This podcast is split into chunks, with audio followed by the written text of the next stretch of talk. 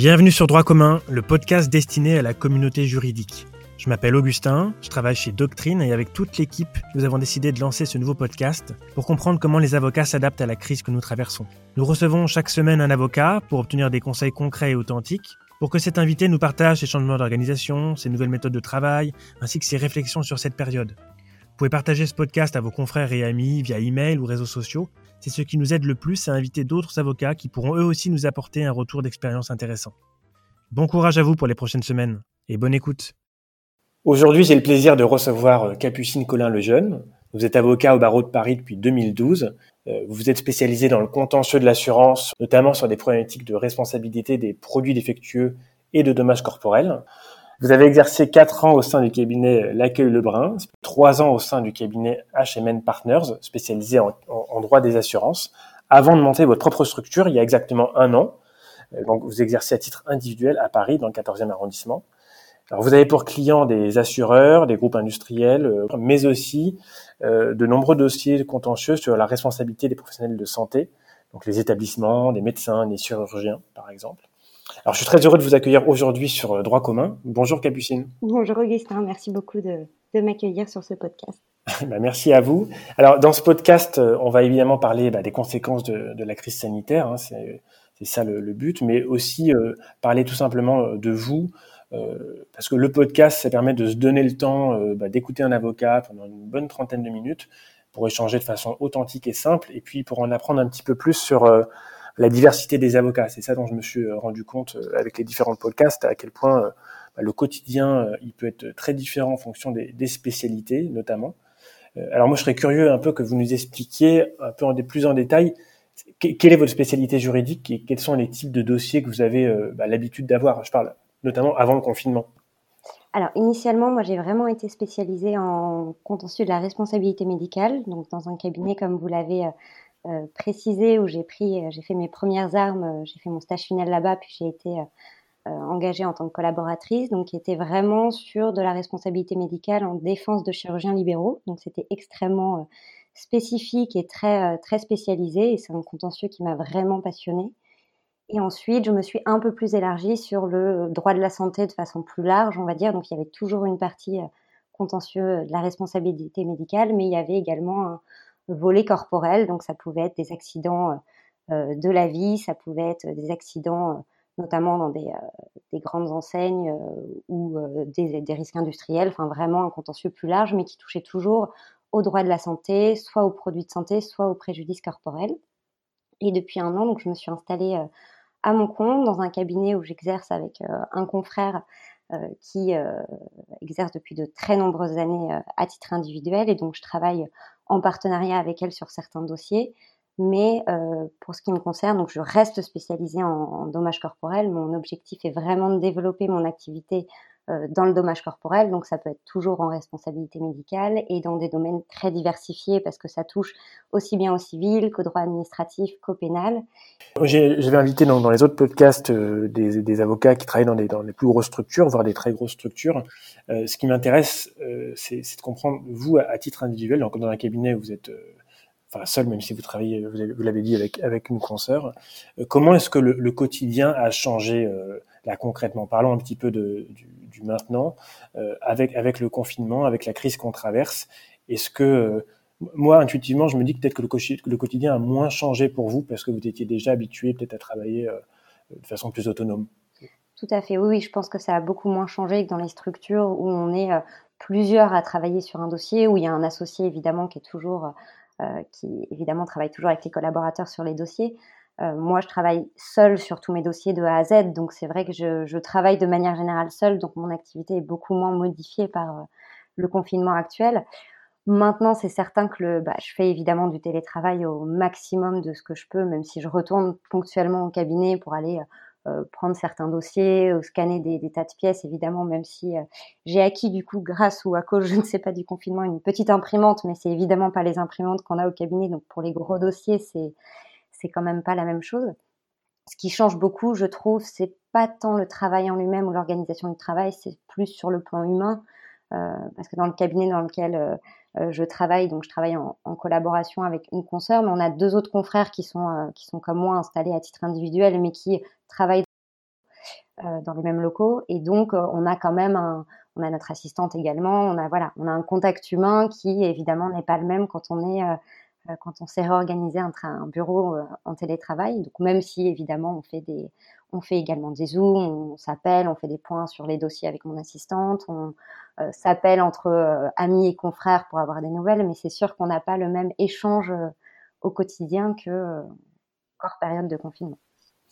Et, euh, justement sur ce quotidien, euh, moi ce qui m'intéresse, je pose des questions assez, assez concrètes, hein, mais comment est-ce que euh, du coup votre journée est, découpée Parce que la différence d'autres d'autres avocats qui justement sont souvent avec des, des collaborateurs enfin, coupés par des par des, des, réunions vidéo ou pas, j'ai l'impression qu'en tant qu'avocat individuel, vous pouvez du coup mieux segmenter votre temps. Euh, est-ce que vous arrivez peut-être à découper le temps avec Est-ce qu'il y a eu peut-être un avant-après confinement sur la structuration de votre quotidien? Alors, il n'y a pas réellement de changement. Euh, je, me, je, me, contrains euh, à me lever tôt parce que je pense qu'on peut vite tomber effectivement dans, dans une latence où on se lève de plus en plus tard et mine de rien, on a quand même, même si l'activité est totalement modifiée, elle est quand même présente. Euh, je, je, me force vraiment à me lever le matin, à travailler comme si j'étais au cabinet. Donc, euh, je suis au plus tard à 9 heures devant mon ordinateur pour essayer euh, de, de, travailler au maximum. J'ai pas vraiment de d'agenda spécifique ou de pour d'organisation pour pour le travail. Je c'est beaucoup ponctué par par les mails que je reçois des clients notamment. On a quand même beaucoup de demandes. Moi, je travaille avec beaucoup de particuliers à l'heure actuelle, donc ils sont forcément euh, inquiets ou perdus de comment va se passer leur affaire, leur dossier avec le confinement, les délais, euh, même sur des, problématiques complètement euh, annexes de, l'affaire que je traite. Donc c'est beaucoup ponctué par, euh, par les, mails et les appels de, de, de, mes clients qui peuvent être euh, inquiets ou interrogatifs sur la situation. C'est beaucoup un travail évidemment de, conclusion, de recherche, d'études, étant donné que tout le contentieux, en tout cas pour ma part, sauf quelques dossiers pénaux, mais sinon euh, euh, évidemment reporté. Donc on a pu euh, de, de, ponctuation de notre journée par les audiences, les expertises. Moi, je fais aussi beaucoup d'expertises médicales et corporelles du coup, qui sont qui sont plus présentes. Donc c'est vrai que c'est une activité qui est beaucoup plus euh, une activité de bureau, ce qui n'est pas forcément le cas de notre profession au quotidien, parce qu'on a beaucoup de déplacements, on voit beaucoup de confrères, on rencontre bah, évidemment des magistrats, euh, des experts pour ma part, et, c'est vrai que c'est une activité euh, voilà beaucoup plus calme qu'en temps normal. Mais mais voilà, on se force quand même à garder à garder un rythme et surtout on, pour ma part je, je rattrape beaucoup parce que même si on toujours dans les délais, mais on, voilà, on va dire on prend de l'avance sur tous les, toutes les conclusions, les assignations qui n'avaient pas forcément de, euh, de date euh, urgente, étant donné qu'on n'a pas d'audience pour l'instant, même si ça, a priori ça va reprendre partiellement, mais euh, on prend le temps d'avancer sur le, sur le travail du coup. Vous nous avez dit comment vous organisez votre travail, et est-ce que dans votre quotidien, autre chose a changé depuis le début du confinement? Alors, il y a sur les habitudes quotidiennes, pas forcément, mais si par rapport à un mouvement associatif auquel euh, je suis très contente, même si c'est une toute petite pierre à l'édifice, de, de pouvoir m'associer. En fait, j'ai un, un bar euh, qui est juste en face de chez moi et je, je connais bien les gérants.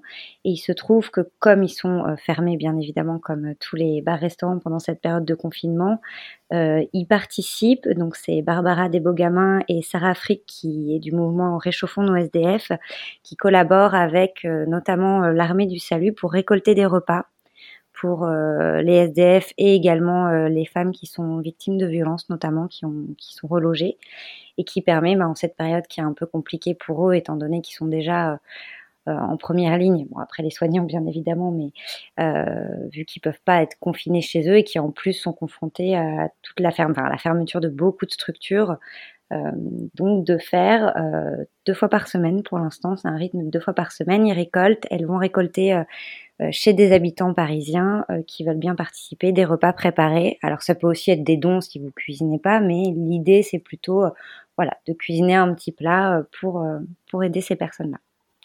Est-ce que vous pourriez nous donner peut-être le, le contact comme ça s'il y a des auditeurs qui sont intéressés?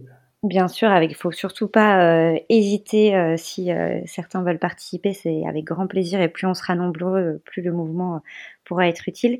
Donc vous pouvez aller sur la page soit Facebook, soit Instagram du bar qui s'appelle Les Beaux Gamins, donc comme ça se prononce, ou sinon éventuellement me contacter par LinkedIn parce que j'ai pas le contact de l'autre personne, Sarah Frick, mais en tout cas sinon sur le, le site des beaux gamins, donc B-A-U-X, gamin, Je, mettrai ça, je pense, dans la, description du podcast, comme ça, les gens pourront ou bien ah, vous contacter ou bien avoir un lien vers la page Facebook. C'est noté. c'est très gentil. Bah merci beaucoup. Voilà, c'est une toute petite pierre, mais bon, ça fait du bien de se dire qu'on peut faire quelque chose de voilà, d'un peu utile en ce moment quand on n'est pas, euh, pas en première ligne pour pouvoir aider les gens. Euh. Moi, j'ai présenté votre activité. Euh, aujourd'hui, c'est quoi la typologie de vos clients, qu'on comprenne bien comment vous travaillez avec eux?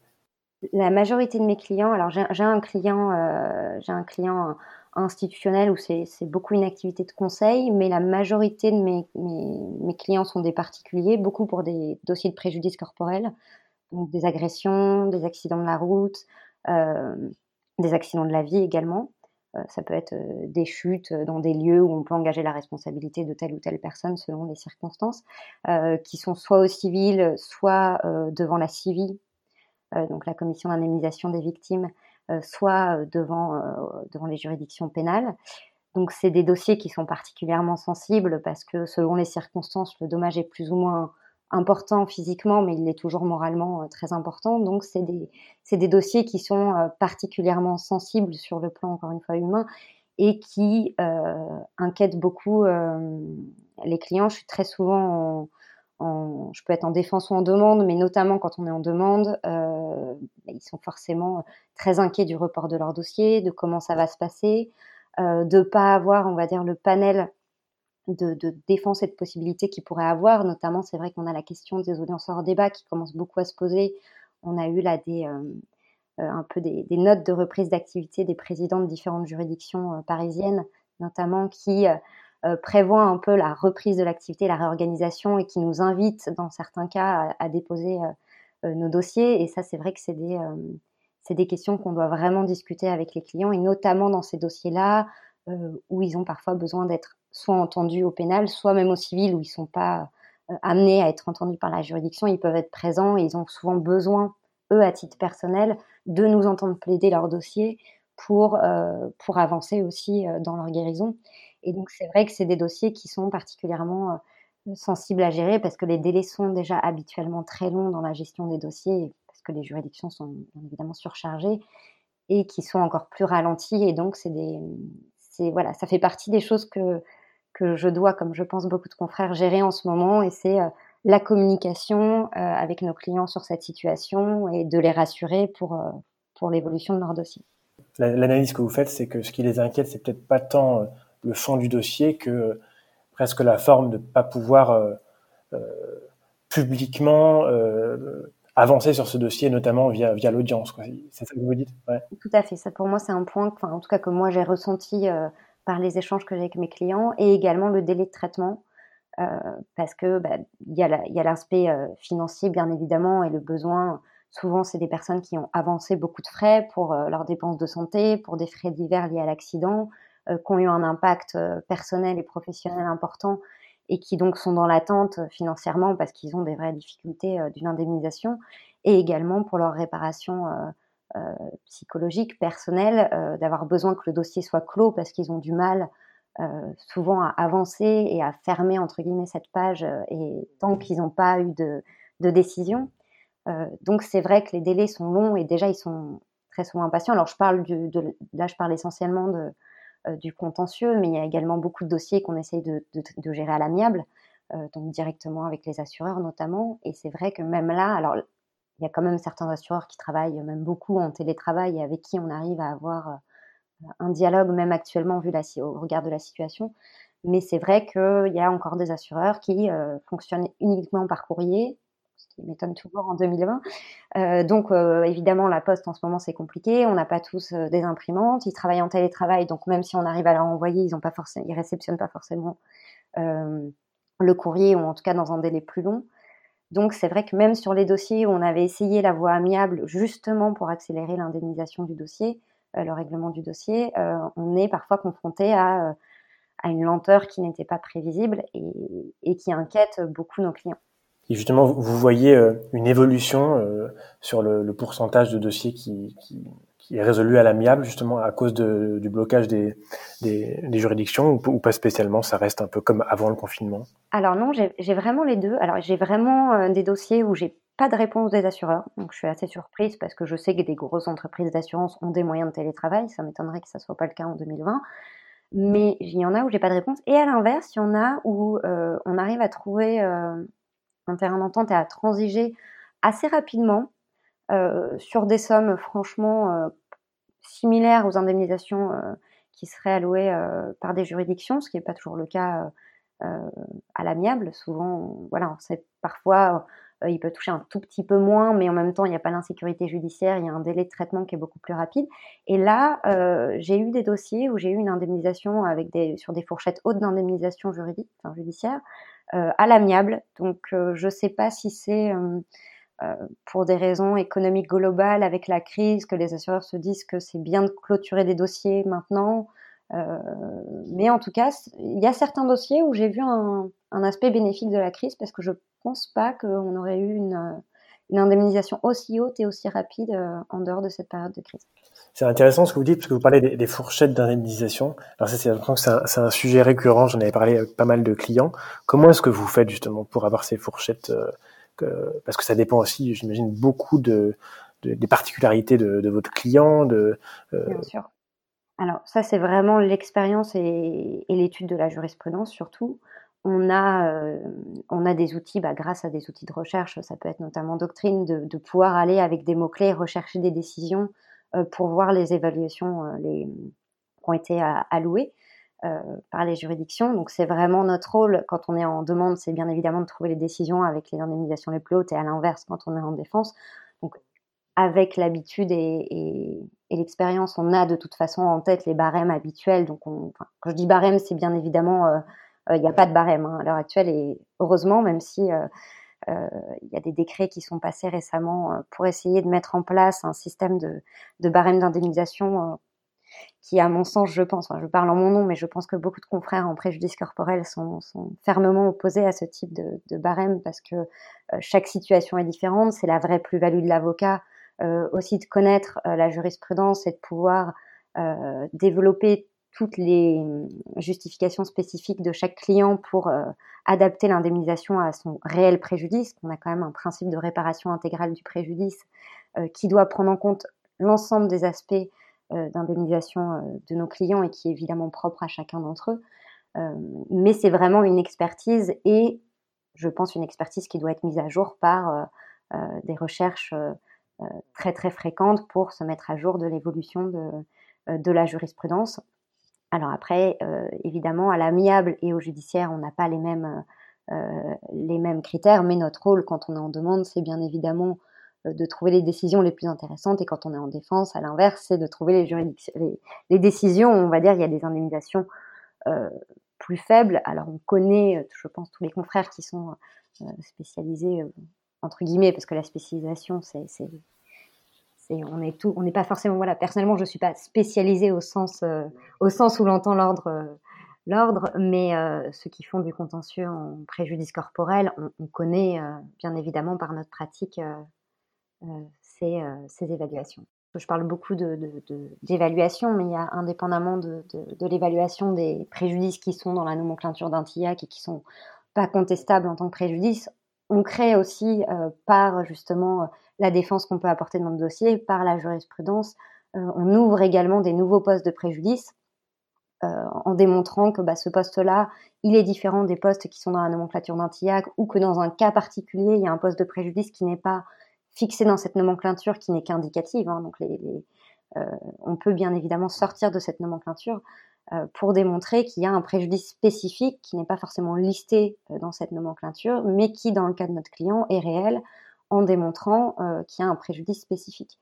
Donc ça, c'est aussi notre travail, évidemment, en tant qu'avocat. De, là, je parle quand on défend des, victimes, de l'écouter, de, de, relire toutes les pièces du dossier et d'aller rechercher justement dans son cas particulier l'ampleur de son préjudice pour euh, mettre une étiquette entre guillemets juridique pour qu'il soit indemnisé de tous les préjudices qu'il a réellement subis, en lien bien sûr direct et certain avec l'accident euh, en cause.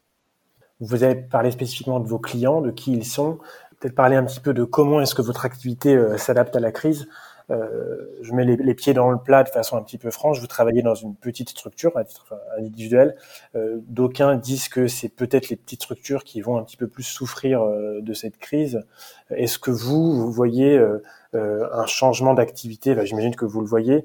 comment comment est-ce que vous adaptez votre activité? Comment est-ce que vous anticipez un petit peu la, la suite Peut-être que vous, renouvelez un peu les, façons que vous avez d'attirer euh, des clients. Est-ce que vous pouvez nous parler un peu de votre activité? Oui, bien sûr. Alors, à l'heure actuelle, c'est vrai que j'ai la chance de ne pas avoir, entre guillemets, perdu euh, de clients. Maintenant, évidemment, l'activité est très, très impactée, surtout quand on travaille, je pense, avec... des particuliers, bon aussi avec des institutionnels, parce que s'il y a deux parties, s'il y a ces deux parties dans les dossiers, ça a impacté évidemment de chaque point de vue. Euh, évidemment, les nouveaux dossiers euh, arrivent pas de la même manière qu'en dehors de la crise. Euh, bon, pour deux raisons. Déjà, euh, ils n'ont pas forcément, je pense que nos clients, euh, futurs clients, n'ont pas forcément actuellement la tête dans un contentieux, sachant la crise sanitaire actuelle qu'on est en train de vivre. Il n'y a pas de possibilité de les recevoir physiquement. Donc, pour les nouveaux clients, c'est quand même compliqué d'avoir un, un, lien et une accroche sans pouvoir les recevoir au cabinet, qui est quand même, pour moi, essentiel au, au début d'un dossier. Euh, je pense qu'il va y avoir aussi un aspect économique. Euh, il y a des contentieux qui, bien évidemment, ne seront pas évités parce qu'ils seront soit liés directement à la crise, soit seront essentiels et donc, euh, indépendamment des, conditions financières, seront réalisés. mais typiquement, dans des dossiers de corporel où on a une prescription très longue, qui est 10 ans à compter de la consolidation du dommage, on peut penser que quelqu'un qui a eu un déjà aura peut-être moins d'accidents en cette période de confinement parce que techniquement on est censé rester chez nous, euh, donc euh, il y aura peut-être moins d'accidents et même s'il y en a un, ben, ils vont peut-être pas avoir les moyens ou penser à engager une action immédiatement après cette période de crise ou dans cette période de crise. et donc je pense qu'effectivement ça va impacter, ça va énormément impacter l'activité. moi je vois bien évidemment déjà l'impact qui est forcément inquiétant notamment au regard euh, voilà, du peu d'aide entre guillemets qui est mis à notre, euh, à notre disposition. Donc c'est forcément euh, inquiétant pour la suite. Alors après, vous me disiez, est-ce qu'on peut adapter notre activité? Je pense qu'il faut le faire. Alors après, il faut, réussir à le mettre en pratique, mais on a en ce moment des, des formations qui sont organisées notamment par le barreau de Paris, qui sont très bien, qu'on appelle des webinaires, qui sont très très bien faits, et il y en a beaucoup qui sont adaptés à la situation actuelle de crise. Notamment, il y en a eu un sur euh, comment orienter son activité, euh, réorienter son activité par rapport à la crise, qui était très intéressant. et c'est vrai que pour ma part, pour le contentieux que j'exerce, je vais essayer, mais après, il faut réussir à le mettre en pratique. Mais notamment, je vous en parlais tout à l'heure rapidement, mais pour toutes les violences qui peuvent être causées actuellement, pour toutes les, les préjudices corporels qui sont en général les moins dénoncés parce que les plus euh, sensibles, entre guillemets. Euh, après, il faut réussir à avoir une visibilité, mais voilà, d'essayer effectivement d'orienter l'activité vers des problématiques actuelles qui peuvent être la violence conjugale ou envers des enfants ou envers un tiers d'ailleurs, euh, ou des problèmes de santé. Ce que vous dites, c'est que potentiellement, en fonction des spécialités de chacun, d'orienter un petit peu du fait de l'actualité pour bah, s'adapter un peu à la, à la, nouvelle à la nouvelle actualité euh, bah, des clients. Et justement, moi, ce qui m'intéresse, c'est une question euh, bah, récurrente bah, que tous les avocats se posent, c'est euh, la question bête et simple hein, comment on a des nouveaux clients. moi, je pose cette question parce que j'ai l'impression que pour beaucoup d'avocats c'est quelque chose qui n'est pas forcément naturel. Je, je, vois que pour les plus gros cabinets, euh, il y a eu beaucoup de changements ces dernières années. Je, je pense sous l'impulsion de, de, enfin, ceux, qui ont suivi l'exemple de cabinets américains où il y a vraiment des, des, des, des, des départements, ce qu'on appelle le BD, de business développement, pour aller chercher des clients. Donc il y a des cabinets, notamment des gros cabinets français, qui, qui, font ça. Et pour un plus petit cabinet euh, comme le vôtre, euh, c'est difficile d'organiser son temps entre, on va dire, le, le, juridique à proprement parler, hein, le, contact aussi avec les clients, et puis euh, ce travail de, recherche de nouveaux clients, parce que vous le disiez euh, juste avant, euh, les dossiers arrivent pas de la même manière en dehors de la crise, mais comment est-ce que les dossiers arrivent? J'imagine que vous faites du travail pour, pour aller chercher, pour avoir de la visibilité. Comment est-ce que vous faites vous? Alors oui, alors je pense que j'ai évidemment pas la, pas la, pas la réponse universelle à cette question. Euh, pour ma part, alors moi j'ai beaucoup de, de particuliers, ça fonctionne beaucoup par le bouche à oreille pour ma part. Euh, soit euh, par des confrères qui sont pas spécialisés là-dedans et qui ont des clients qui ont une demande en corporel ou en médical ou en pénal et qui très gentiment me recommandent. par des clients que j'ai déjà eu l'occasion de défendre et qui qui me recommandent également. Donc j'ai eu la chance d'avoir des dossiers en tout cas qui arrivent qui arrivent par ce biais-là. Après, moi j'ai toujours travaillé, enfin plutôt travaillé dans mes anciennes structures du côté en plus en défense qu'en demande. Donc il y a aussi un travail pour les institutionnels ou pour les assureurs de, bien sûr de pas de démarchage, mais on va dire de visibilité, un travail de, euh, recherche pour justement être amené à, pouvoir travailler avec eux. Donc ça, ça passe effectivement par, de la communication, par, des, événements auxquels on peut participer, que ce soit des colloques, que ce soit euh, euh, justement des manifestations. On peut avoir essayé d'une, avoir, enfin, essayer d'avoir une visibilité et de pouvoir euh, communiquer avec eux pour euh, montrer qu'on peut, qu'on pourrait travailler avec eux et qu'on pourrait leur apporter euh, une plus-value. je pense qu'il y a beaucoup de, de, confrères qui travaillent notamment avec des sites internet. Moi, je suis en train de travailler pour en mettre en place parce que je l'ai pas encore fait et je pense que c'est effectivement important pour avoir une visibilité et puis une visibilité pour les clients aussi pour voir dans quel domaine on, on travaille et on pourrait, on pourrait les aider. Alors, vous, vous travaillez donc euh, à titre euh, individuel, donc vous n'avez pas de, de réunion spécifique avec d'autres membres de l'équipe, quoique vous disiez que vous étiez quand même beaucoup en contact avec euh, les membres qui travaillent au même endroit que vous. Oui. ce qui m'intéresse, c'est de savoir, vous parlez du lien, du lien avec les clients qui, qui est primordial, bah, notamment au début, hein, lors des, des, premières rencontres, mais aussi, j'imagine, pendant tout le suivi des dossiers. comment est-ce que vous faites? Est-ce qu'il y a plus de plus de contacts aujourd'hui oui, alors oui, il y en a eu, il y en a eu beaucoup. Euh, beaucoup par mail initialement, et puis après on a eu, j'ai eu quand même beaucoup de clients euh, euh, au téléphone, certains en visioconférence aussi avec des, des expériences assez assez cocasses. Comme quoi? Alors, ben, c'est tristement classique, hein, parce qu'en parlant avec beaucoup d'amis, confrères ou non, je suis vraisemblablement pas la seule à avoir vécu cette situation. mais j'ai eu notamment un, une visioconférence. Alors j'en fais assez peu quand même des visioconférences, sauf si c'est une demande du client. Euh, mais donc j'ai fait une visioconférence avec un client en particulier euh, qui se déroulait parfaitement bien. On parle du euh, là c'était plus une question d'avancement du dossier parce que c'est un dossier qui était vraiment euh, au début que j'ai eu très peu de temps avant le confinement, donc on était encore sur euh, la phase de, de, recherche des pièces, de compilation des pièces en, vue de, en vue de rédiger la destination. Donc, il va me chercher un document euh, en plein milieu de l'entretien qui était, euh, qui se lève et, donc je constate qu'il était en, en caleçon. Donc, euh, j'imagine que c'était une omission. Voilà. Donc, j'ai constaté que c'était tristement classique comme anecdote. mais voilà, j'ai évidemment été surprise et comme c'est un client que je connais très peu, je me suis pas permise de lui dire, j'ai hésité. Je me suis dit qu'il valait mieux, euh, a priori, vu qu'il ne s'en était vraisemblablement pas rendu compte, euh, garder le silence. Et voilà, donc je pense qu'il a dû se dire que la caméra avait la capacité de se déplacer avec lui.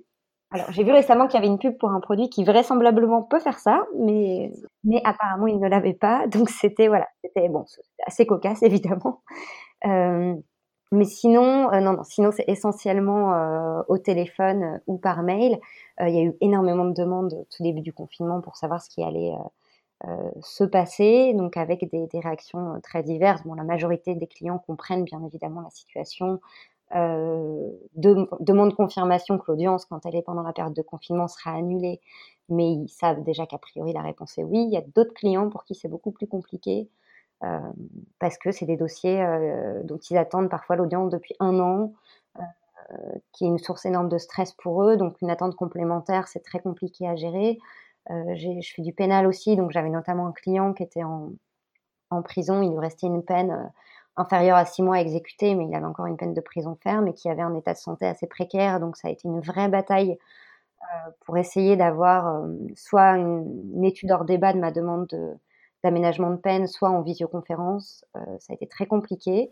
Et vous avez réussi du coup à, à avancer sur ce dossier? Voilà, il est sorti euh, cette semaine, donc je suis, enfin, je suis, voilà, donc je suis, enfin, je suis contente. C'est, voilà, c'est évidemment euh, un aménagement de peine, mais voilà, je suis en tout cas pour sa santé, parce qu'il avait vraiment un état de santé précaire et malheureusement les, les, la situation en prison est, est, très compliquée, surtout dans une période de crise sanitaire, avec les peu de moyens qu'ils ont vraisemblablement à leur disposition. Donc, euh, donc voilà, on a des dossiers euh, qui sont par paradoxalement beaucoup plus actifs, notamment au pénal, euh, où en plus on a une incertitude qui est plus grande sur le maintien des, des audiences, contrairement au contentieux civil, où sauf très rares exceptions, elles sont toutes reportées. Mais donc, donc ça, ça, change effectivement le mode de communication avec les clients. Moi, je trouve que je les ai beaucoup plus qu'en temps normal. Euh, parce qu'ils reviennent même quand je leur ai donné une information en, semaine 1 de confinement, bah bien évidemment en semaine 6, quand on parle de déconfinement au 11 mai, euh, ils se demandent, voilà, est-ce que ça veut dire que mon dossier euh, va être audiencé le 12 mai? Est-ce que ça veut dire que ça sera pas en septembre? Euh, Comment ça va s'aménager? Et ce qui est très compliqué, c'est qu'on a, bon là on commence à avoir des clés de réponse, mais c'est vrai qu'avant on n'avait pas forcément d'éléments de, de réponse concrets à leur apporter, et donc c'est c'est compliqué pour eux parfois à comprendre, ce que je, voilà, ce que je peux parfaitement, euh, parfaitement comprendre. Vous voulez dire des, clés de réponse euh, globales sur comment, euh, comment la, la, machine judiciaire va, va, recommencer ou des réponses même plus précises par rapport aux dates de certains de vos dossiers? Bah, le, les deux, les deux en réalité, parce que c'est vrai qu'on a reçu en début de semaine des, des, communications. On a une communication de l'ordre du barreau de Paris qui est vraiment très régulière, qui est quotidienne. On reçoit beaucoup de notes d'information qui sont très bien faites, qui sont très claires. Donc on a, vraiment une vraie information, je trouve, de notre barreau sur euh, l'évolution de la crise, les décrets qui sont pris, les ordonnances, les mesures euh, d'aménagement. Enfin, c'est quand même extrêmement bien, euh, bien fait.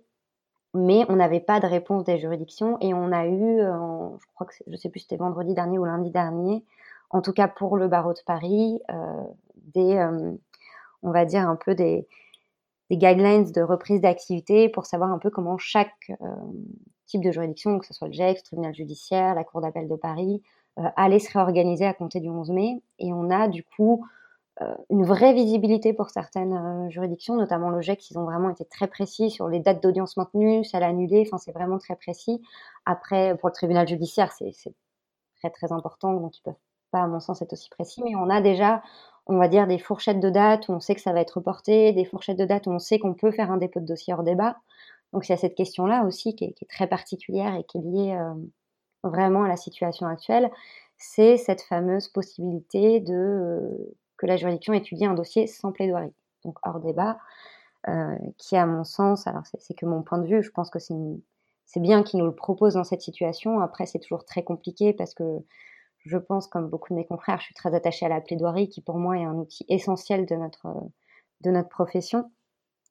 Mais c'est vrai que dans cette situation, euh, on doit expliquer à nos clients qu'ils peuvent avoir cet avantage-là euh, de qu'on ne plaide pas le dossier pour qu'il soit étudié plus rapidement. Donc ça leur permet un gain de temps, ou en tout cas de ne pas en perdre davantage.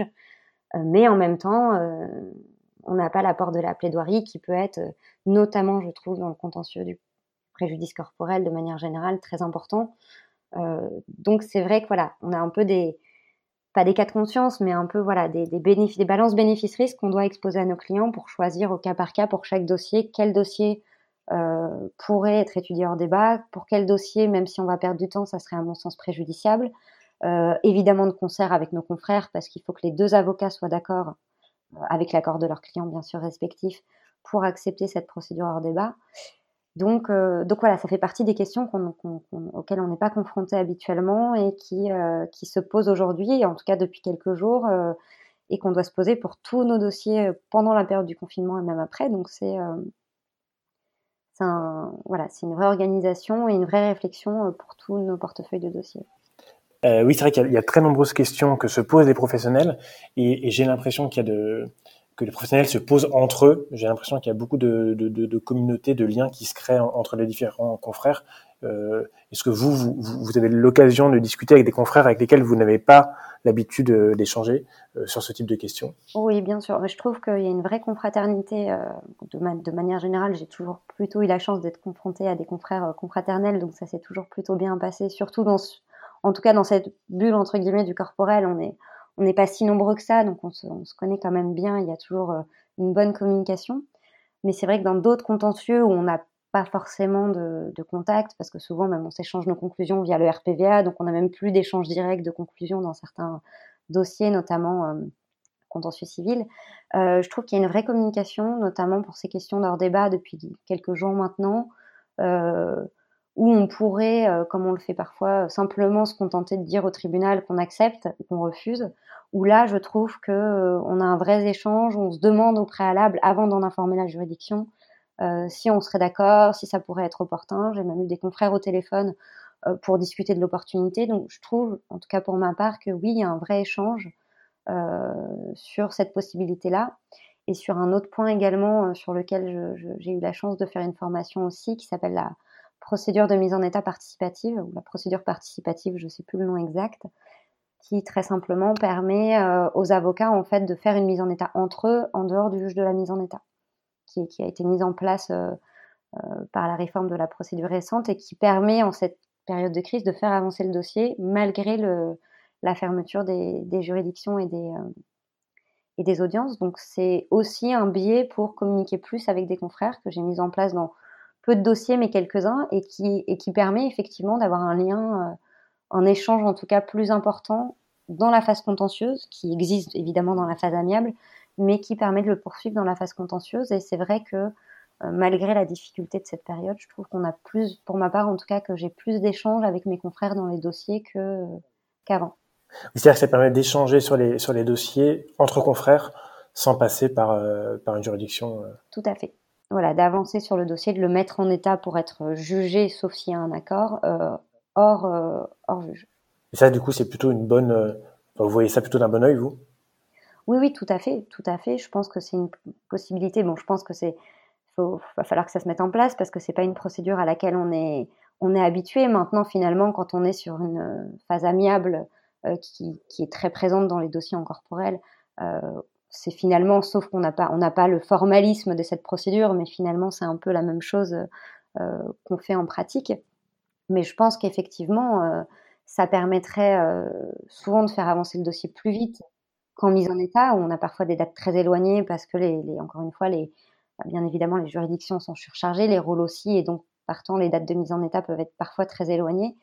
Euh, et ça peut permettre aussi, typiquement, encore une fois, je reprends l'exemple de mon contentieux parce que c'est celui que je maîtrise, bien sûr. en médical, par exemple, en corporel, on va quasi systématiquement avoir une expertise médicale pour évaluer euh, les préjudices euh, corporels et extra, euh, enfin, corporels patrimoniaux, extra-patrimoniaux de nos clients. et parfois, le temps qu'on saisisse un juge, qu'on ait une ordonnance qui, en référé essentiel, enfin, la plupart du temps, qui va désigner un, un expert que l'expert convoque, parce que ça peut être un expert qui est surchargé déjà et on n'a pas forcément la main sur le nom de l'expert, même si on peut le suggérer. Cette procédure peut permettre notamment dans nos contentieux de se mettre d'accord sur un expert qu'on connaît, qu'on sait impartial, euh, qui peut euh, rapidement euh, convoquer les parties pour réaliser l'expertise et ça peut permettre effectivement de, de faire avancer le dossier rapidement pour qu'il soit mis en état en quatre mois quand une mise en état classique pourrait permettre de le mettre en état en, un an et demi. Donc, ah ça fluidifie vraiment la procédure. Alors après, ça, ça, ça nécessite bien évidemment qu'il y ait une bonne entente entre confrères, ce qui est très souvent le cas, mais également qu'il y ait une coopération des clients. Euh, voilà, qu'il n'y ait pas un client qui, entre guillemets, euh, euh, bloque dans ce processus-là. Donc je ne pense pas que c'est une procédure qui soit possible pour tous les dossiers, mais je pense que dans la mesure du possible, il est très intéressant d'essayer de le mettre en place et de prendre cette chance qui nous est donnée d'avoir un peu la main, entre guillemets, sur, la, sur la procédure. Euh, pour finir euh, sur pour finir sur cette crise, moi je vous propose qu'on parle d'un sujet qui est parfois un petit peu tabou en France. c'est le, sujet de l'argent. Euh, il y a beaucoup d'avocats qui sont dans des petites structures qui se posent la question, bah, en effet, de, de leur trésorerie, euh, question que se posent beaucoup d'entreprises. Hein. Alors on parle des aides apportées à la profession, euh, qui ont parfois des conditions d'obtention qu'on va dire très spécifiques. Euh, parfois très difficile, j'ai l'impression, à obtenir. il y a pas mal de discussions là-dessus en ce moment.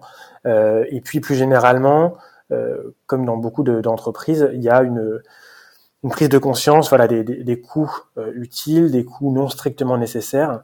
Est-ce que vous, vous avez commencé à peut-être à faire ce travail de rationalisation de votre trésorerie pour, pour y voir un peu plus clair sur, sur les mois qui viennent? Alors c'est vrai qu'on est, c'est vrai qu'on est très impacté. Euh, je pense euh, la majorité euh, de nos confrères, comme vous l'avez dit, il y a eu des aides qui ont été mises en place qui sont quand même très maigres entre guillemets, et puis surtout avec des conditions très strictes, parce qu'il faut justifier initialement de moins 70%, puis moins 50% de l'activité. Et même si on justifie, on a une prime de, une prime entre guillemets, en tout cas, un gain de 1500 euros qui reste quand même très faible, sachant qu'encore une fois, quand on est indépendant, on, on paye nos charges, on paye les cotisations ordinales, on paye l'URSSAF, on paye la sécurité sociale, la mutuelle. Donc c'est vrai que c'est très problématique. je pense qu'effectivement beaucoup de confrères vont être impactés, moi également, notamment les petites structures ou en tout cas ceux qui n'ont pas forcément des institutionnels comme clients, même s'ils vont également, j'imagine, être impactés.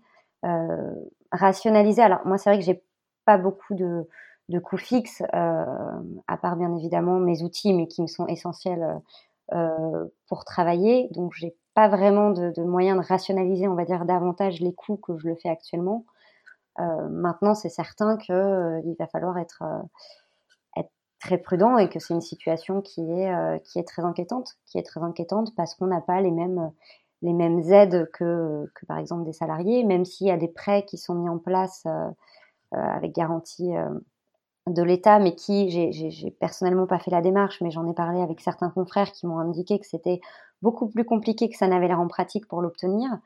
Euh, donc, euh, donc, parce que c'est le problème, c'est que c'est euh, dépendant des banques. Donc, même si l'État accepte de garantir, faut-il encore que la banque accepte de vous prodiguer ce prêt. Et évidemment, euh, ils vont préférer prêter à des personnes qui ont une trésorerie fiable. Or, euh, a priori, si on fait une demande de prêt, c'est qu'on est dans une situation économique inquiétante ou qui peut le devenir.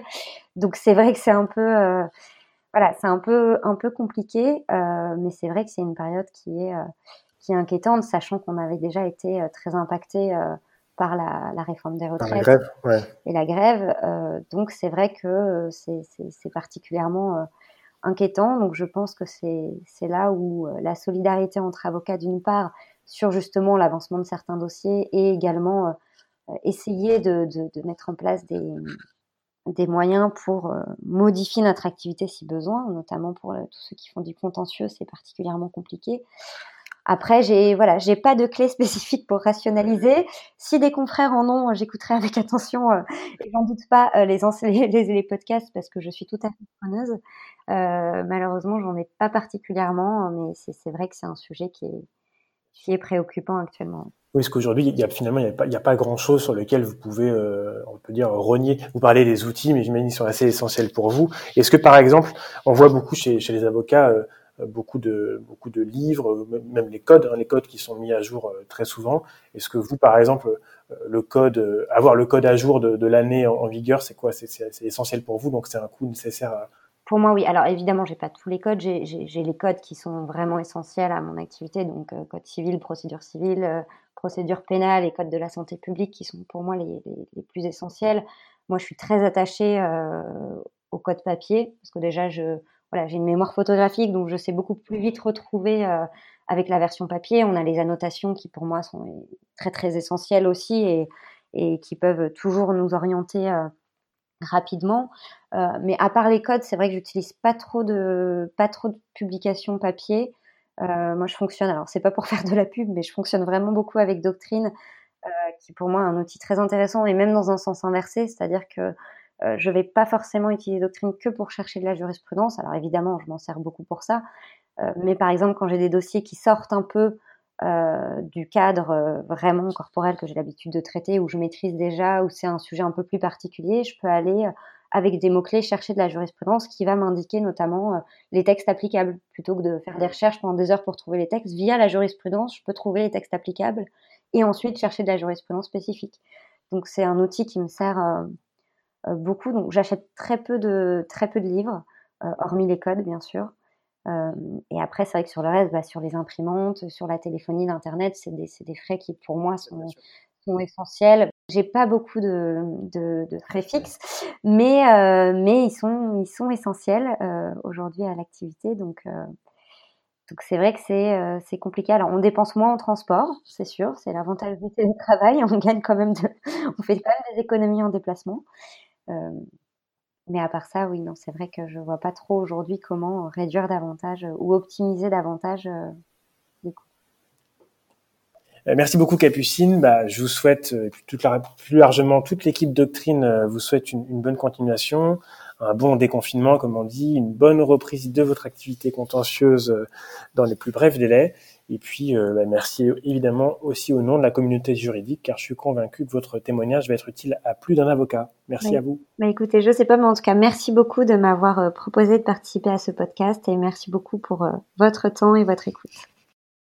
Merci d'avoir écouté Droit commun, le podcast destiné à la communauté juridique. J'espère que cet épisode vous a plu. Bien sûr, n'hésitez pas à mettre des étoiles sur votre plateforme de podcast favori, ça aide beaucoup de podcasts à se faire connaître. Mais le moyen le plus simple reste encore de le partager directement à vos amis par tous les canaux, email, réseaux sociaux, WhatsApp ou autres. Et c'est ça aussi qui nous permet d'inviter d'autres avocats qui pourront eux aussi nous apporter un retour d'expérience intéressant. Et si vous souhaitez me joindre, n'hésitez pas à m'écrire directement à l'adresse email suivante augustin.doctrine.fr. On se retrouve la semaine prochaine et d'ici là, prenez soin de vous.